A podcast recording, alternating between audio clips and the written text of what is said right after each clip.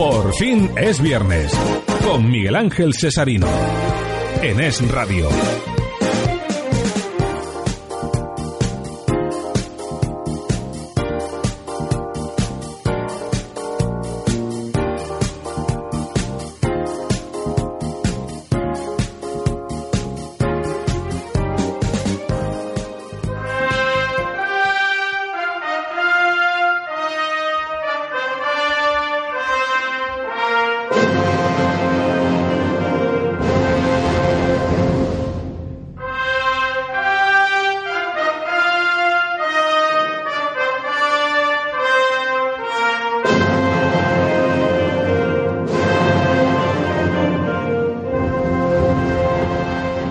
Entramos de lleno en una parte del año que inicialmente estaba prevista para ser recordatorio cristiano de los acontecimientos ocurridos muchísimos años atrás y que son piedra angular para los creyentes de la fe católica.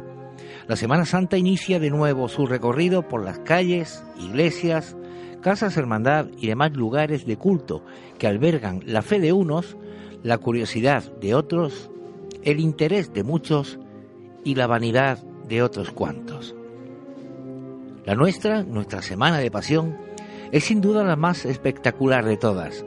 Sus tronos impresionantes, sus bellísimas imágenes, los hombres de trono y el ambiente mágico y bullicioso la hacen única y especial.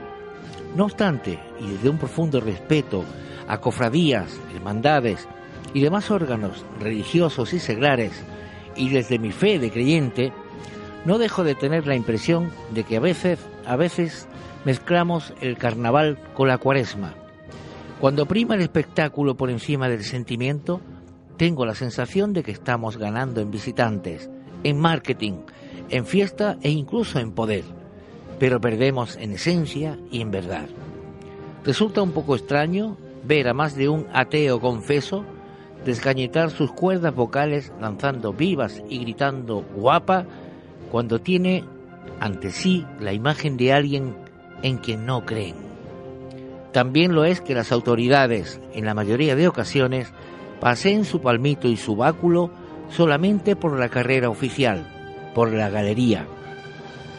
Tampoco acabo de tener claro si ese aura de poder que rodea a juntas de gobierno, hermanos mayores, primeros tenientes, tesoreros y demás miembros de cofradías y organizaciones serían del gusto de Jesús.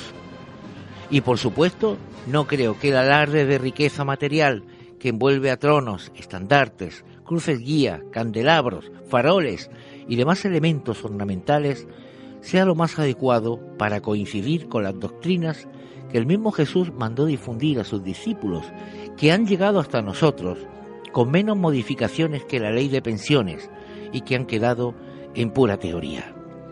De todas formas, que cada uno la viva como quiera o como pueda. Los más pudientes podrán disfrutar de una silla en calle Larios o la Alameda. Otros recorrerán calles y callejuelas buscando la siguiente imagen. Y la tribuna de los pobres albergará entre apreturas y codazos a los ocupantes de esa atalaya natural. Me gusta, eso sí, ver a multitud de niños y niñas tocando las trompetas y tambores de plástico que sus padres han comprado a precio de oro en los puestecillos que aparecen con más puntualidad que las cofradías. Quiero concluir diciendo que no soy enemigo de la Semana Santa, todo lo contrario, pero sí soy enemigo de la vanidad, la falsedad y la desigualdad. Y esto se acentúa cuando la fiesta es en nombre de Dios.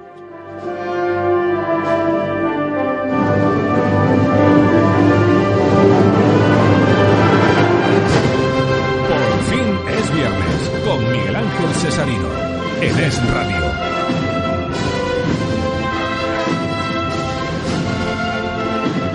Bienvenidos amigos, bienvenido también Francisco Amador que está en el control y a los invitados que tenemos hoy. Gracias por contar con nosotros para pasar esta hora de radio al principio de un nuevo fin de semana que en este caso es especial. Y fíjense que estamos oyendo de fondo una marcha muy, muy, con mucho aire romano, y los romanos eran unos grandes eh, fabricantes de transporte, ¿eh? por eso hicieron un imperio tan grande, tan largo en aquella época, ¿no? Porque ellos sabían hacer sus tipos de transporte mejor que, que ninguno de entonces. Vamos a presentarles a nuestro invitado de hoy, José Ramón Rodríguez Sánchez. Hola, buenas tardes. Bienvenido. Gracias. Además, ustedes saben que yo tengo la costumbre de traer aquí nada más que amigos. ¿eh? Y en este caso puedo presumir de que también lo es y de que nos va a hablar de temas interesantes, el transporte. Ramón, que es eh, José Ramón, es el presidente de Trambús, ¿Cierto? que es una asociación malagueña que se dedica a rescatar y restaurar autocares, autobuses eh, de, de otras épocas. También ahora nos va a contar un nuevo proyecto, que ya más que proyecto es una realidad, pero yo lo quiero invitar porque la historia de una ciudad también se puede medir y saber perfectamente por sus medios de transporte a lo largo de esa historia. Sí, vamos a ver. Eh, En principio, muchas gracias por invitarnos. Eh, nosotros, la asociación, lleva trabajando desde el año 2006. En este momento, pues, tenemos eh, 16 autobuses eh, recogidos, recuperados. De ellos, tres están catalogados como vehículos históricos por la Junta de Andalucía.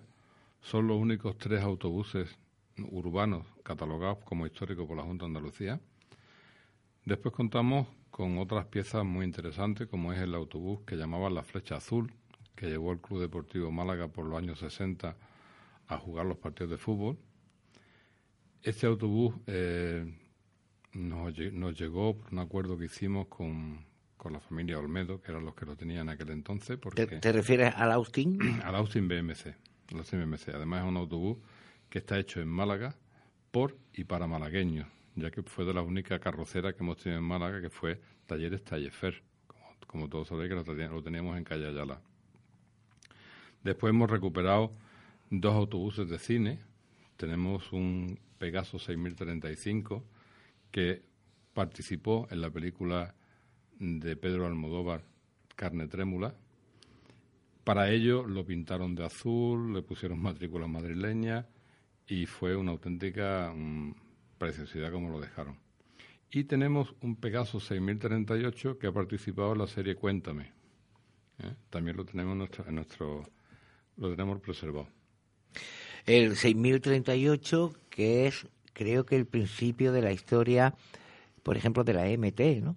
En Málaga. No. Bueno, ha- había un 6035 también anterior, ¿no? Eh, no, los primeros eh, autobuses que cogió la MT de Málaga fue en el año 53 y fueron precisamente los Daimler BMC hechos por Tallefer. Después vinieron los Leyland, Leyland también hechos en Tallefer. Y el primer Pegaso vino en los años 60, que fue el Pegaso 5010, que le decían el cabezón. Y ya hemos ido teniendo de todas las series que ha ido teniendo Pegaso con nosotros, los 5010, los 5020, los 5030, los 5040. El 6038 fue un autobús que empezó, eh, llegó con nosotros en, los años 1986, fue cuando empezaron a- a hacerse los primeros 6038. Nosotros hemos llegado a tener hasta 108 autobuses de este modelo, de los cuales prácticamente todos fueron a parar a Cuba. Se mandaron a Cuba como repletos de ayuda humanitaria, incluidos asientos de dentistas, es decir, sillones de dentistas llevábamos dentro de los autobuses. Solamente hubo uno que por desgracia no llegó, que lo llevaban los compañeros bomberos y se quedó en Salinas, eh, salió ardiendo, porque el piso que tenían los coches eran de madera y debido a la carga que llevaban, había que tener unos cuidados especiales para llevarlo. Y este, por desgracia, no ardió y se quedó allí. Hay que decir eh, que el 6038, para los que nos estén eh, oyendo en este momento, es el que tiene la típica cruz todavía de Pegaso, ¿no? Delante, Bueno, en, el- eh, en el, ra- el radiador, ¿no? Los primeros sí, es decir, el, el 638 también sufrió su evolución. El primero sí traía la típica cruz de Pegaso, ¿eh? porque estaban hechos en ENASA. Después ya lo fueron modificando, aparecieron en varias casas, eh, Noge, eh, Castrosúa, eh, perdón, Hispano Carrocera, ¿eh? Unicar, todo esto hicieron el, y fueron dándole su, cambio, su pequeña evolución. Al final eh, era un coche mm, muy interesante porque era un coche que tenía mucha capacidad, un coche sencillo, barato y la verdad que fue una gran evolución de- del vehículo. Pues yo creo además que la imagen que más se ha quedado en la retina de los malagueños. La imagen que tienen los malagueños es la de ese frontal, ¿no? De ese frontal y además pintado con los colores naranja, negro y blanco, que era cuando los tenía, que eso aquí no se acuerda de los colores autobuses naranjas, ¿no? Bueno, bueno, yo me acuerdo de los que eran color crema, color Antes beige. son anteriores, porque tú eres muy viejo, Cesarino. Eh, no, o es que no, yo es que salía muy pronto. Tú que naciste demasiado pronto. Yo es que salía pronto de mi casa, solo.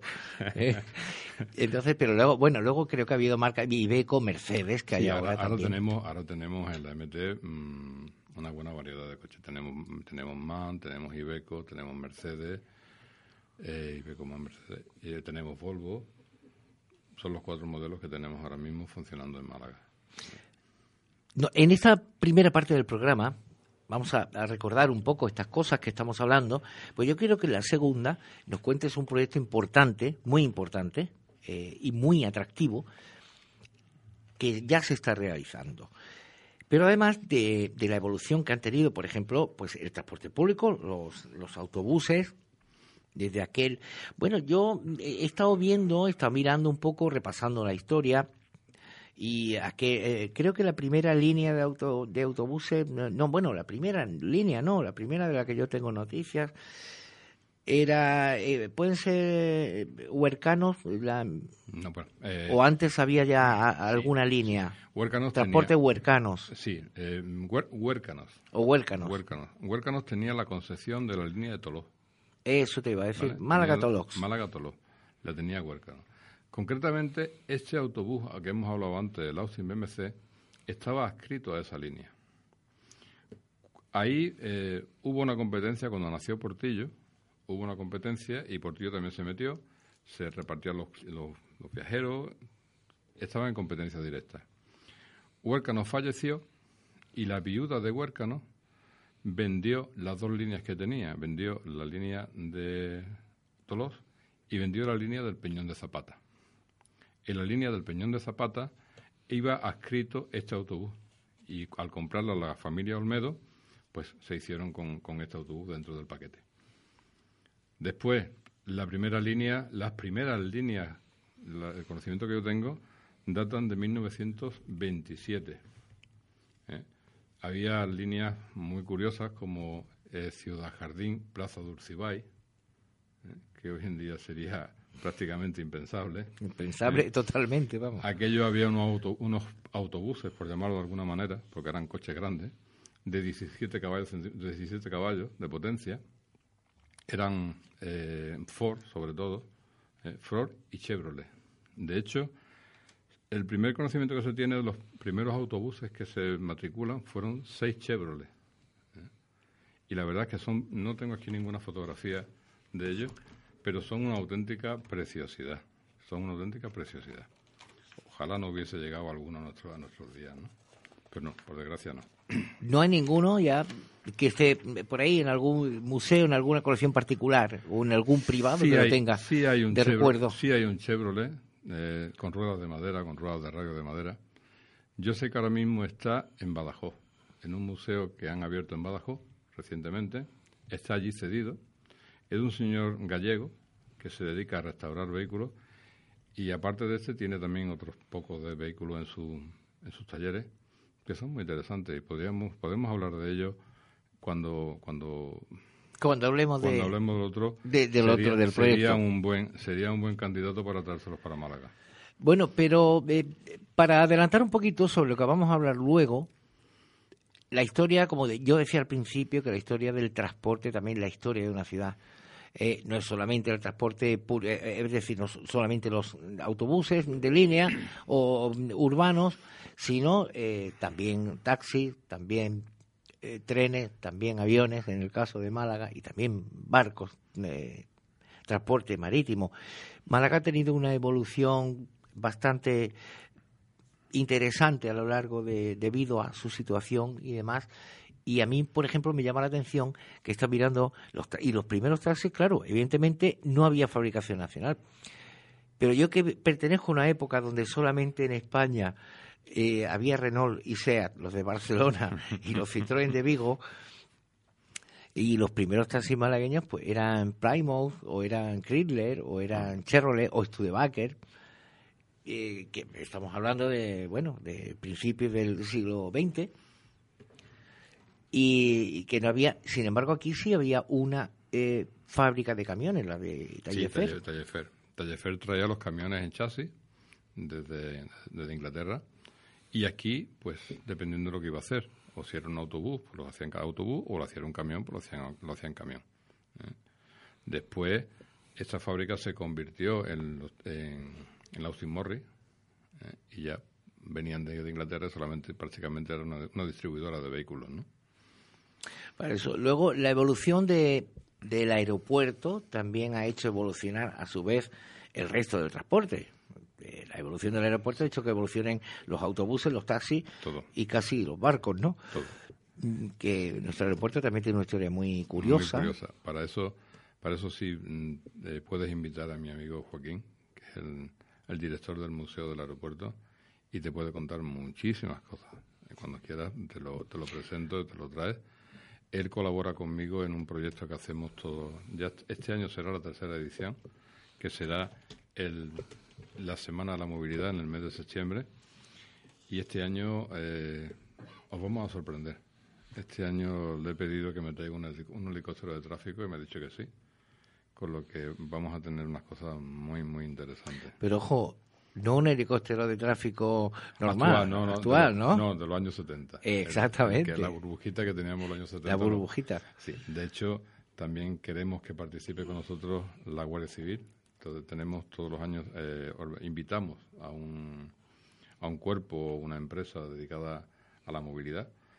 Y este año, pues, nos gustaría, el año pasado fue la policía local, con su 175 aniversario y este año nos gustaría que fuese la Guardia Civil que nos traiga pues su, sus últimas adquisiciones o sus uniformes antiguos, lo que ellos quieran. Estamos en negociaciones con ellos a ver qué es lo que consiguen. Es un evento que yo conozco perfectamente, de hecho les recuerdo a los oyentes habituales que ya José Ramón eh, Rodríguez eh, intervino por teléfono el año pasado. ¿Cierto? el año pasado, y que se hace, se realiza en la Plaza de la Marina, donde se pueden ver, pues, autocares de los que estamos hablando, tanto antiguos como la última, el último grito en autocares. El año pasado había un autogiro estupendo. Cierto, es más, somos cuatro las asociaciones que participamos. Una, la Asociación de Amigos del, Ferrocarril, que nos montan una gran maqueta con distintos formatos, es decir, con distintas escalas, donde hay funcionando trenes en, escala 0, en escala eh, H0, en escala N y todos a la vez. Es una maqueta preciosa. Los amigos del aeropuerto, pues el año pasado nos pusieron el ultraligero, ese que me está diciendo, y luego ellos siempre les gusta traer mm, cosas interactivas que la gente funcione, muevan y demás. Tienen un aparato con muchas máquinas y te preguntan que cuál es el acelerador. Y tú te tiras un rato dándole vuelta a ver qué, pieza de, de, cala el matoste es el acelerador. Después a los compañeros de la Liga Naval, Liga Naval de Málaga, que nos montan una colección de, hombre, no pueden traer barcos porque no los hay, pero sí nos traen una colección de maquetas. De maquetas preciosas. De maquetas muy, muy bonitas. Y mi, humilde asociación, que traemos, eh, hemos traído este año, estos dos años que llevamos atrás, un, el contenido de un pequeño museo que tenemos en la, en la estación de autobuses de Málaga, pues lo trasladamos allí donde tenemos unas vitrinas que representa un autobús MAN eh, que está funcionando todos los días por Málaga, el, uno chiquito que hay funcionando de 7 metros. Y sobre estas vitrinas pues tenemos pues desde las primeras escrituras que se conocen de de del comienzo del tranvía eléctrico en Málaga hasta los uniformes de últimos que tenemos puestos. ¿no? Hay monética, hay fotografías, hay maquetas, y eso es lo que trasladamos en nuestro pedacito. En el patio contamos pues con las últimas novedades que incorpora la, empresa malagueña de transporte a su flota. Hace dos años contamos con Avanza también, que nos trajo un, autobús Volvo muy bonito. ¿eh? Por supuesto, cuento con mi, amigo Urco, que me trae sus trenes eléctricos y, su, y sus motos eléctricas, que la verdad me hacen mucha gracia y me gustan mucho. Y todo esto lo aglutinamos dentro de una carpa ¿eh? Y allí por lo único que esperamos es que tengamos mucha Bueno, el año pasado estuvo también el autobús del Málaga. Sí, eh, ¿Eh? gracias a Antonio Vázquez Olmedo. Se me olvidaba, Vázquez Olmedo me trajo el autobús del Málaga que se había presentado en el mes de mayo en la FIAT de Madrid. En Madrid. En la FIAT de Madrid. Y la verdad que el autobús es una auténtica maravilla. ¿eh? Es una auténtica maravilla. También de decir que la asociación baja tres, cuatro autobuses dependiendo del espacio que haya. Y la familia Olmedo me traen un autobús que el año pasado se los, se los dio una reproducción hecha por un dibujante malagueño maravilloso que es Luis Ruiz. Le, entregamos un cuadro. Me traen un autobús Austin que lo construyeron ellos en el año 1958. ¿eh? Y es una auténtica gozada. Sé que este año lo van, me lo van a traer también, pero este año va a venir andando. El año pasado vino remolcado, pero este año va a venir andando. Todavía mucho. Ese Austin también, ¿no? Austin, sí, es un Austin BMC también. ¿Y ese evento que cuándo se celebra este, este año? Evento se celebra del 20, perdón, del eh, sí, del, del 20 al 23 de, septiembre de 2018 en la Plaza de la Marina. Lo recordaremos luego, si más adelante en el tiempo, porque yo lo recomiendo. Yo he estado en las dos últimas ediciones. ¿Son las dos primeras también? Eh, sí, las dos primeras. Con este formato, sí. Las Con este formato, bueno, pues yo he estado en ellas y, lo recomiendo y aclararemos sobre eso. Eh, dentro de poco nos vamos a ir a, a un informativo. Yo antes quiero Ahora les voy a recomendar un libro para este fin de semana, pero sí quiero preguntar a José. Bueno, hay que decir que también está hay aquí otra persona, Ángel, pero que no quiere hablar. No sabemos si porque tiene su derecho, eh, ahora se lleva eso, vendidos a cualquier otra cadena de radio, eh, posiblemente. O es por otra cosa, pero siempre bienvenido aquí, aunque esté sin hablar. Lo he dicho antes y lo vamos, después de los cuatro o cinco minutos de información que tengamos, lo vamos a, decir. Este evento que hacéis, la Semana de Movilidad, es estupendo, es muy abierto, eh, está en el centro de Málaga, pero hay otro proyecto mucho más importante que luego eh, va a tener mucha más repercusión y del que nos va a eh, hablar José Ramón Rodríguez después del informativo.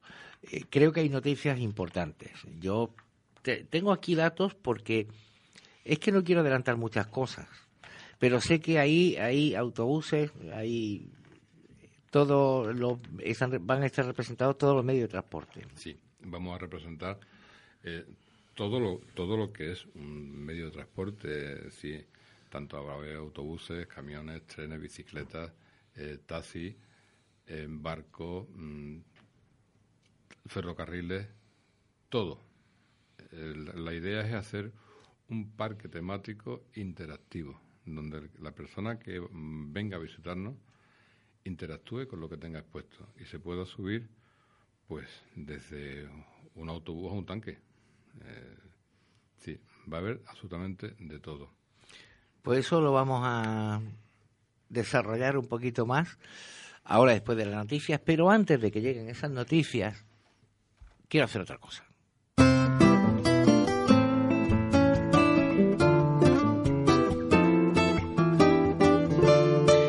Estamos en fin de semana y muchas, muchísimas personas, un fin de semana especial. Estamos ya en Semana Santa y en Málaga eso es como el sumum de todas las cosas, la Semana Santa de Málaga.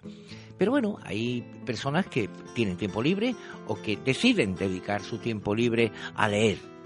Y siempre queremos recomendarle algún libro. No tiene que ser de ahora, puede ser de hace 40 años o 30 o puede ser de hace uno. Y en este caso es reciente les voy a recomendar para aquellos que quieran pasar unas horas dedicado a esa, no sé si le puedo llamar afición o pasión, o las dos cosas, que es la lectura. Hay una novela de Fernando Aramburu que se llama Patria.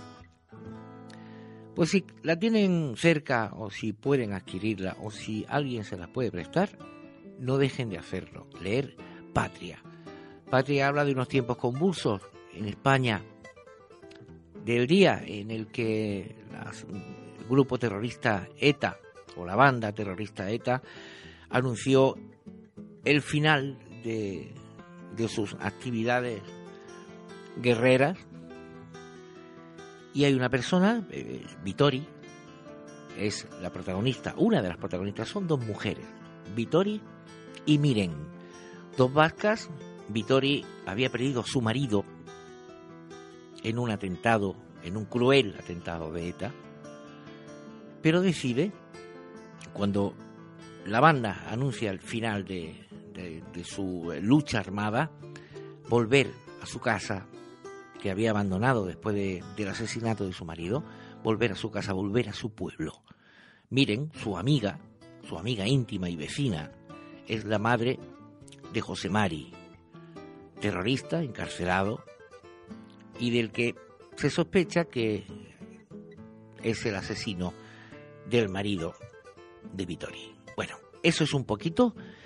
No se pierdan, si pueden, esa novela, Patria, de Fernando Aramburo.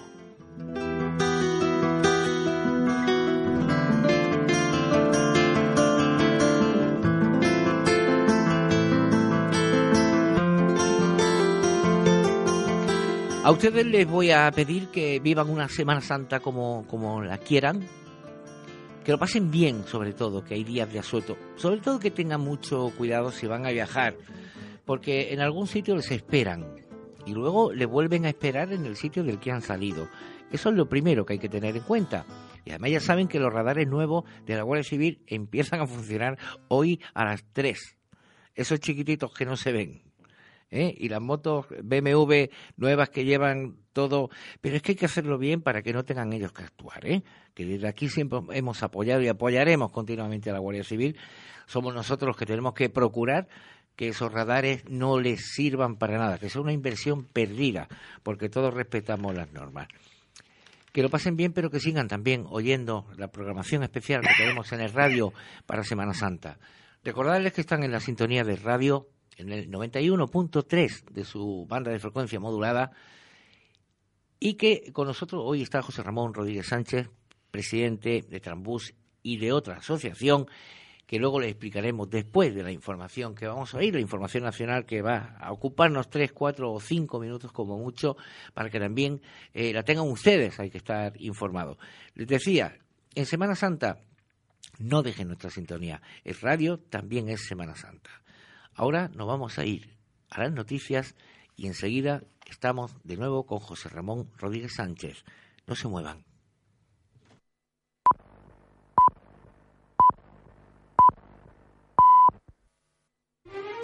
Por fin es viernes, con Miguel Ángel Cesarino, en Es Radio.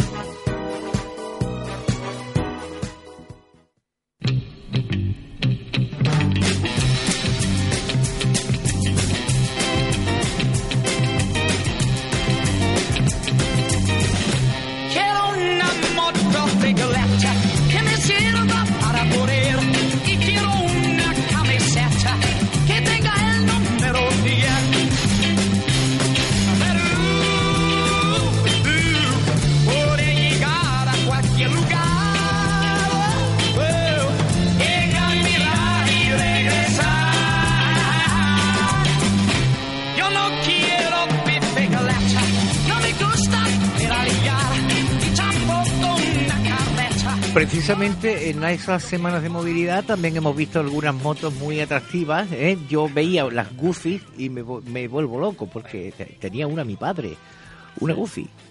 Esa, esa que parece un mosquito. Teníamos unas motos muy, muy atractivas, sí, cierto. Y, el año primero tuvimos unas bicicletas de madera de, de, Pavón, de Enrique Pavón, de Emilio Pavón, perdón que es una fue una auténtica gozada, la gente alucinó con ella. Eh, bueno, yo vi la bicicleta de madera. exactamente, esas son, las, que me refiero, eran una auténtica gozada. ¿También va a estar presente la motocicleta en este proyecto que vamos a conocer ahora? Sí, todo lo que todo lo que esté relacionado con el transporte, desde una bicicleta hasta un transbordador, si se puede. Sí, todo lo que esté relacionado con el transporte, en todo su, en todo su aspecto y en toda su forma. Bueno, pues yo ya le voy a pedir que, para no mantener más la intriga, a José Ramón que nos diga cuál es este proyecto. Vamos, el proyecto es de montar en Málaga un parque temático dedicado al transporte. Proyecto que ya está en marcha. Está en marcha, ya lo tenemos en marcha eh, y la verdad eh, por ahora está teniendo buena aceptación. En él eh, hay un pequeño recuerdo, me, no, me, nos gustaría de, recoger un poco la idea del, del, fallido Museo del Transporte que se iba a hacer en el Campamento Benítez. Para ello se hizo un proyecto donde el espacio expositivo estaba formado por una hoja. El interior había una serie de ramas y cada rama estaba dedicada a una, a una actividad eh, terrestre, marítimo y aérea. Y, el, y en los alrededores de esta, de esta rama de la hoja había una zona temática donde se intentaban representar diferentes, diferentes se traían cosas, autobuses más grandes, o se traían trenes, o se traían barcos, se traían aviones.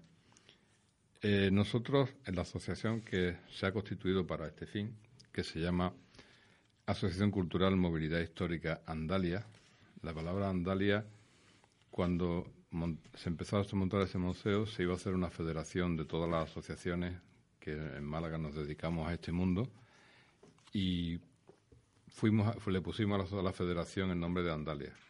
Como todo se fue al traste, pues aquella federación tampoco, tampoco funcionó. La asociación lo que pretende es catalogar, preservar, restaurar, exponer y dar a conocer el pasado, presente y futuro del transporte en cualquiera de sus formas para ello, pues vamos a tener, eh, vamos a contactar con todas las empresas de transporte, porque las empresas de transporte, por desgracia, no, no guardan el material antiguo, tienen que ir limpiando, tienen que ir limpiando lo que tienen. Vamos a hacer exposiciones, vamos a dar charlas, vamos a trabajar en todo lo que sea necesario ¿eh? para dar a conocer todo, en todo lo posible el transporte. Por supuesto, habrá que adquirir eh, vehículos de todas sus formas, habrá que buscar aviones, habrá que buscar trenes. El trabajo que se presenta por delante es bastante laborioso y bastante grande. Pero bueno, si lo cogemos como estamos, con mucha ilusión y con muchas ganas, creo que dicen que anda con gusto no pica. ¿Y eso será en Málaga? Sí. Eh, la ubicación mm, no está todavía cerrada. Eh, estamos trabajando eh, con la idea de unos terrenos en Málaga existen ahora mismo, pensamos que hay dos sitios muy interesantes. Uno es lo que eran las antiguas instalaciones del amoníaco, terreno que en, este momento tiene eh, la recalificación eh, urbanística provisional, donde le permiten hacer 1.400 viviendas. 1.400 viviendas en Málaga, la verdad que está muy bien, pero es una cosa que da trabajo para dos años, tres años a lo sumo. Esto es una cosa que puede dar trabajo a muchísimas más criaturas y para muchísimos más años. No olvidemos que estamos en la capital de la Costa del Sol. El turismo que esto puede traer a Málaga puede ser muchísimo. Yo calculo que en este proyecto, una vez que esté todo desarrollado, pueden estar trabajando del orden de las 300, 400 personas directas y otras 300, 400 personas indirectas, ya que el complejo que se haga va a llevar hoteles, va a llevar camping, va a llevar eh, todos los nichos de, restauración posibles que hay, va a llevar tiendas. ¿eh? Es decir, que más que un museo va a ser un parque temático. No, no es un museo. Un museo es una cosa muerta. un museo es una cosa que tú entras allí, vas viendo las paredes, ves cosas colgadas y las ves. No, no. Es un parque temático interactivo, donde tú te puedas subir en un barco o tú te puedas subir en un avión eh, tenemos un referente. Hay un referente en Alemania. Hay un museo con estas características. Y es de donde nos tenemos que fijar. Allí después tienen un 747 a 20 metros de altura. Y tú vas y te paseas por el avión, por, por el lado del avión, a 20 metros de altura. Y tienen un Concorde y ojo, el Concorde no lo tienen en plano, lo tienen inclinado. Y un Tupolev. Y un no, exactamente, un Tupolev, creo. Tiene un Tupolev y un un Antonov. Y un Antonov. Tienen un Antonov, que era el avión más grande del Tienen un DC-1 en altura. Tienen un transbordador eh, puesto. Tienen una sala de vehículos impresionante, con una colección de coches de bomberos americanos que son una auténtica gozada. Eh. Hombre, no vamos a llegar, no vamos a llegar ahí en este momento, porque es una cosa, ellos llevan 40 años trabajando pero lo que es una lástima es que día a día en, España se pierden una cantidad de piezas ¿eh? maravillosas que las podemos recuperar. Y por desgracia no se están recuperando, se están tirando a la basura. ¿Mm? Eso es lo que pretendemos con este parque temático, que todo lo que por ahí está dando vuelta lo podamos recuperar para que nuestros, nuestros hijos y los hijos de nuestros hijos puedan ver nuestra evolución. Porque yo soy de la, de la idea que para saber dónde estamos tenemos que saber de dónde venimos. Entonces, si tú no sabes de dónde venimos, no puedes apreciar lo que hemos evolucionado. En este museo eh, no solamente va, a tener eso, va a ser un museo vivo. Puede tener eh, circuitos de trenes de vapor, circuitos de trenes de siete y medio, eh, mm, circuitos de autobuses clásicos, de coches clásicos, zonas temáticas dedicadas a algo, por ejemplo, una zona temática militar, pues podemos poner una zona donde hay un tanque. Y te puedes meter en un tanque. O un caza. O un caza. ¿eh? O concretamente este de Alemania tiene una cosa que, a mí me ha llamado mucho la atención, que es un submarino. Y te puedes meter dentro de un submarino. A mí me, hace, me haría mucha ilusión meterme dentro de un submarino. No sé a ti. A mí me haría ilusión salir. bueno, está, no, no, mira, he tenido, he tenido la, yo he, conocido el Dédalo por dentro. Eh, perdón, el Dédalo era un portaaviones. Eh, junto al Dédalo en la base americana de Rota, cuando yo estuve viviendo allí, mi padre tenía mucho que ver con la base, eh, en un submarino atómico que tenían los americanos allí puestos y puedo asegurar que una experiencia fantástica, ver un submarino por dentro. Pues eso esa es la idea, de que tengamos aquí una serie de piezas mm, emblemáticas donde que llame la atención y que nos atraigan ese, ese volumen de turismo. ¿eh? Sería sería una yo creo que una atracción. A ver, Málaga que es una ciudad museística, ¿eh? que, que además está muy bien. Hay quien ha criticado ese aspecto de Málaga algunas veces, no sé por qué, tener acceso a tanta variedad de museos, ¿eh? porque hay muchísimos y este, pero yo creo que este sería evidentemente una pieza eh, fundamental en el atractivo porque es para todos los públicos.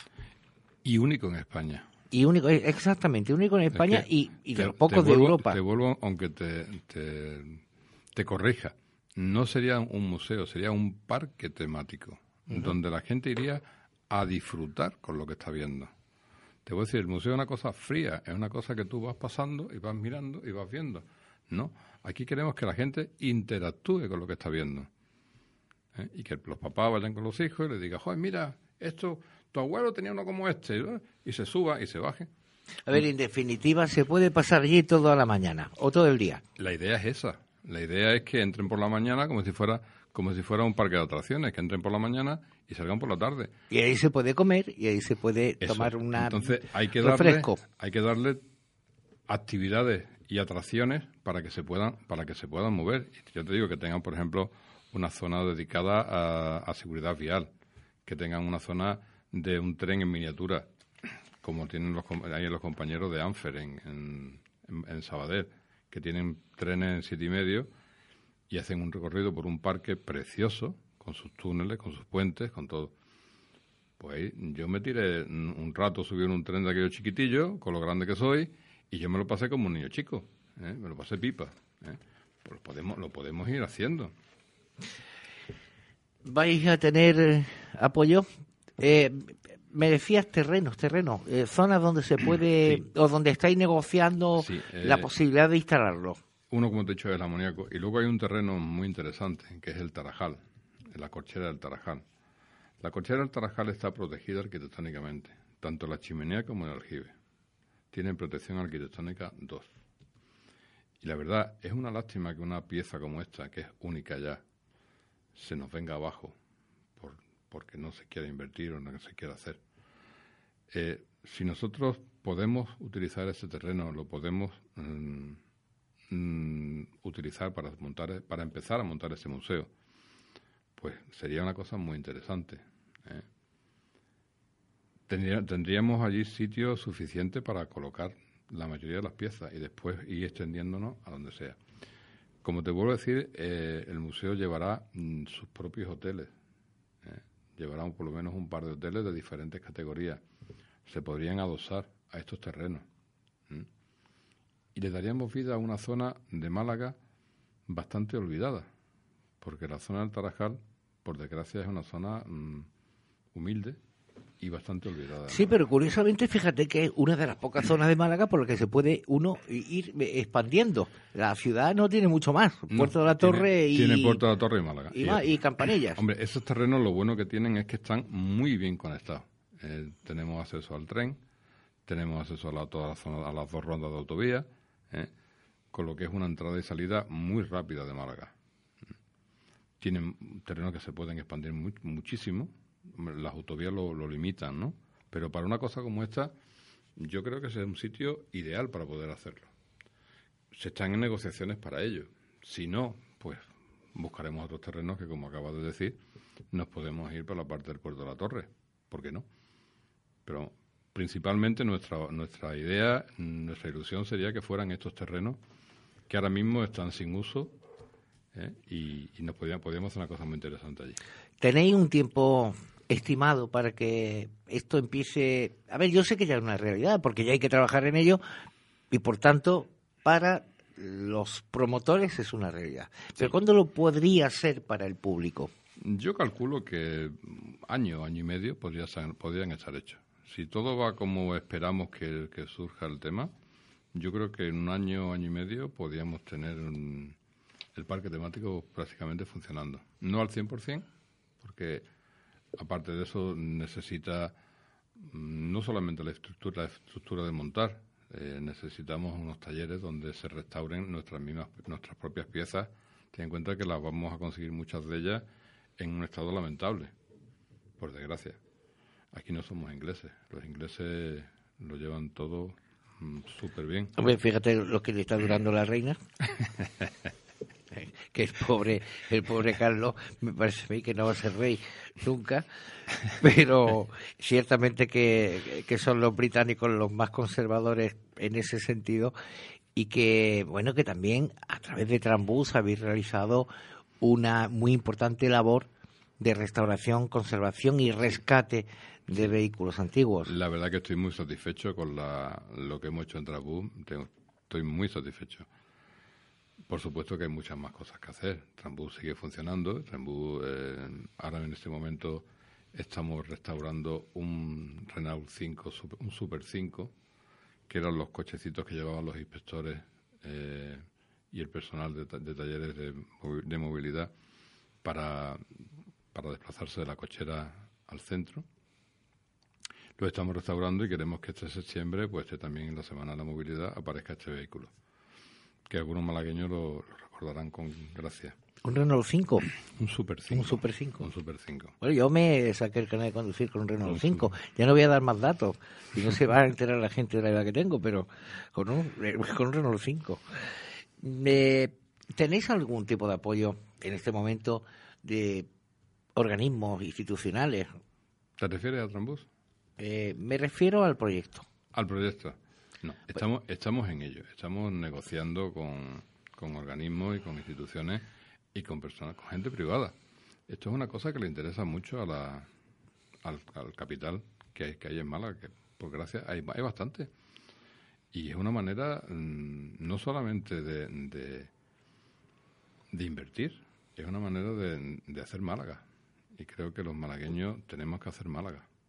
Y posiblemente falte precisamente es un parque temático. A ver, Tivoli, que es ya una, bueno, ya que puede estar funcionando perfectamente, que no digo que no, que es una vieja gloria, porque yo lo recuerdo a Tivoli desde que, desde que nací prácticamente. Tiene ya su sitio, evidentemente pasó la época de ese tipo de parques, pero sí que es verdad que los parques temáticos han alimentado muchísimo, impulsado bastante el progreso de muchas ciudades si vas a, bueno, el parque Ferrari, este que creo que es Abu Dhabi, ¿no? En Abu Dhabi. Eh, bueno, el Disney World, este, el Disneyland de París, el de Orlando, eh, que le han dado un impulso tremendo turístico a la ciudad. Si te hace un parque de Ferrari en Abu Dhabi, ¿eh? que eso está en, Eso está muy lejos. Demasiado lejos. Eso ¿eh? está muy lejos. Y va la gente allí y lo único que van a ver es un Ferrari y no, te va a poder subir en el Ferrari. ¿eh? Vas a pasar de, de puntilla. Yo creo que la gente alucinará cuando pueda venir a Málaga, un sitio, eh, hombre, allí tiene mucho sol, pero nosotros tenemos un sol en una playa maravillosa ¿eh? y aparte tenemos unas condiciones lumínicas y, y de tiempo. No, y, no- y nuestro sol se puede soportar. Eso es. ¿eh? Aquel ya veremos. Pero bueno, pues sería evidentemente una atracción Sí, turística es una importante. atracción muy grande. Por eso yo creo que en el sentido que estáis trabajando, pues, pues va a haber un éxito importante y que esto mm, eh, va a ser una realidad para el público, pues dentro de muy poco, como Sí. tú bien decías, un año, año y medio, Año, algo año y medio, año, y medio. de que se empiece a poder disfrutar de algo tan importante. Además, mira, a todo el mundo le gusta. Yo tengo en mi casa, en mi despacho de mi casa, tengo unas estanterías llenas de coches a escala, trenes a escala, barcos a escala y aviones a escala. Y eso le gusta a mis amigos, A mucha gente. a los padres de mis amigos, a mis sobrinos, que han destrozado ya varias áreas de ese, de ese parque temático Mira, pequeño, una cosa muy y a sencilla. todo el mundo que entra. Una cosa muy sencilla. eh, cuando fui a, fui a Madrid a ver el Museo del Ferrocarril, tienen allí una sala donde hay mm, tres señores. El que menos me parece que tiene 75 años, ¿eh? Que son los, los que hicieron aquella maqueta, y están allí y te ponen la maqueta, nada, un minuto, ¿eh? porque es tan antigua la pobrecilla que no puede estar funcionando mucho tiempo. Se calienta demasiado. Pero es una auténtica gozada. Tú pones una maqueta de trenes como ponemos en septiembre. En la, en Y la- yo, y yo me, me, me tiro horas allí, Y se José Ramón, y- mirando los mirando- trenes, a las diferentes escalas que tiene. mirando los trenes dándole vuelta. La gente le encanta. ¿eh? Pues vamos a hacerlo a gran escala. Pues no, no, por eso te digo que sería algo que a cualquier Yo edad, yo que a pienso que sí. cualquier edad le va, le va, no le va a gustar.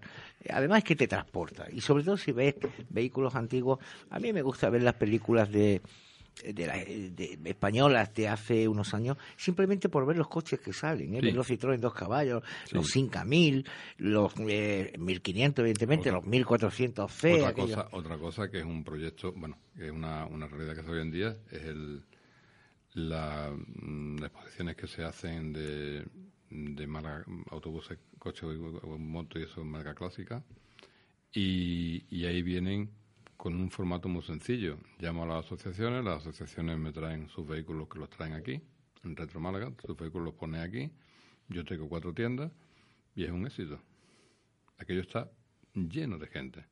Pues vamos a hacer concentraciones de distintos clubs que hay en Málaga. Málaga tenemos coches clásicos, tenemos el 600, tenemos el de los SEA, hay de dos caballos. Pues ¿por qué no lo podemos tener? Podemos tener incorporaciones de sesiones de vehículos por ahí. En Bilbao, en Bilbao hay una hay una colección privada de Rolls Royce y está metido en un bosque. Bueno, pues se pueden hablar con ellos, se pueden traer y se pueden tener expuestos al público que la gente los vea. Hay muchas cosas que hacer. Hay muchas cosas para, para que la gente disfrute. Y lo más importante, te lo voy a decir, es un, es un museo que se puede ir renovando. Sí, tiene sus piezas fijas, sus piezas, pero después tiene salas donde, donde se puede ir renovando el material que hay, con lo que la gente todavía disfrutará mucho más. Precisamente por eso eh, decía yo al principio que es una idea eh, espectacular, que va a ser, que ya está siendo una realidad y que lo va a ser dentro de poco para todos ustedes, para todos los que quieran ir a disfrutar de eso, y que evidentemente será algo que, eh, que durará, perdurará en el tiempo porque tendrá los cambios que incluso el propio paso del tiempo les haga tener. ¿eh? Evidentemente, a lo mejor nosotros no lo vemos, pero dentro de años los gestores de ese parque temático pues tendrán a lo mejor ahí, eh, ¿qué te digo yo? Un Audi A4 de los de ahora, que será un histórico para los nietos o bisnietos que tengamos El nosotros. Museo de Alemania empezó hace 40 años. Y pasa lo que, lo que tú acabas de decir. Claro, el 737 o el 747 que 747. tienen, eh, para mí era un avión modernísimo en su momento. Ahora es algo que gusta a nuestros hijos y a nuestros eh, familiares, a nuestros amigos, pero también a nosotros. Claro. Y yo te digo, lo, lo bonito es lo bonito es que tú lo puedas ver y que te puedas meter en sitios donde no te dejan. Tú vas a tu subirte a un avión y no te dejan ver la cabina. No, no, por supuesto. Pues aquí sí te puedes aquí Y menos los tiempos que vivimos. Pues aquí sí la puedes ver. ¿eh? Sí, ya te digo, es una cosa que yo creo que va a ser un éxito y estamos trabajando todos con muchas ganas para que, para que así lo sea. Pues nos quedan los minutos justos para que yo les recomiende una película. Si la quieren ver este mm, fin de semana, si ya está, ya está estrenada, no, no sé en qué cines españoles está, y que se titula Noche de Juegos. Noche de Juegos que está dirigida por John Francis eh, Davy y Jonathan Goldstein y que cuenta la historia de unos matrimonios que se reúnen una vez a la semana para hacer un juego extraño de secuestros y de eh, misterio y que les sale mal, pero es una comedia delirante, divertida, lúdica y además irresistible. Yo la he visto y si la pueden ver, no se la pierdan. José Ramón Rodríguez Sánchez, muchas gracias. Gracias a vosotros. Ángel, a ti también te las doy, aunque no hayas dicho ni media. ¿Eh? Este cobra por palabras, por tanto, y a cero. Francisco Amador, gracias, como siempre. Te vaya bien el fin de semana y el resto de, de tu vida. Y a ustedes, pues también, sigan con nosotros en las entregas de radio. Nos vemos no el viernes que viene, posiblemente porque es Viernes Santo, sino el siguiente. Pero mientras tanto, pásenlo bien, tengan cuidado en la carretera y no se olviden de nosotros, que nosotros no lo vamos a hacer tampoco de ustedes. Un abrazo y gracias de nuevo.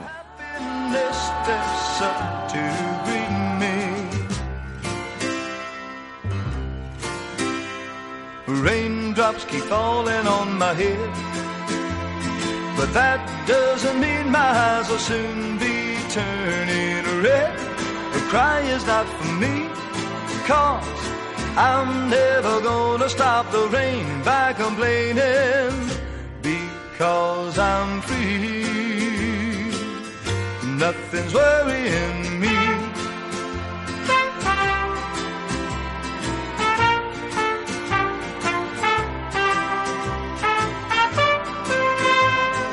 Won't be long till happiness steps up to greet me.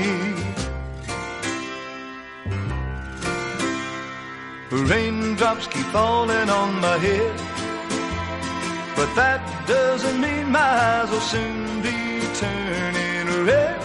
The cry is not for me, cause I'm never gonna stop the rain by complaining because I'm free. Nothing's worrying me.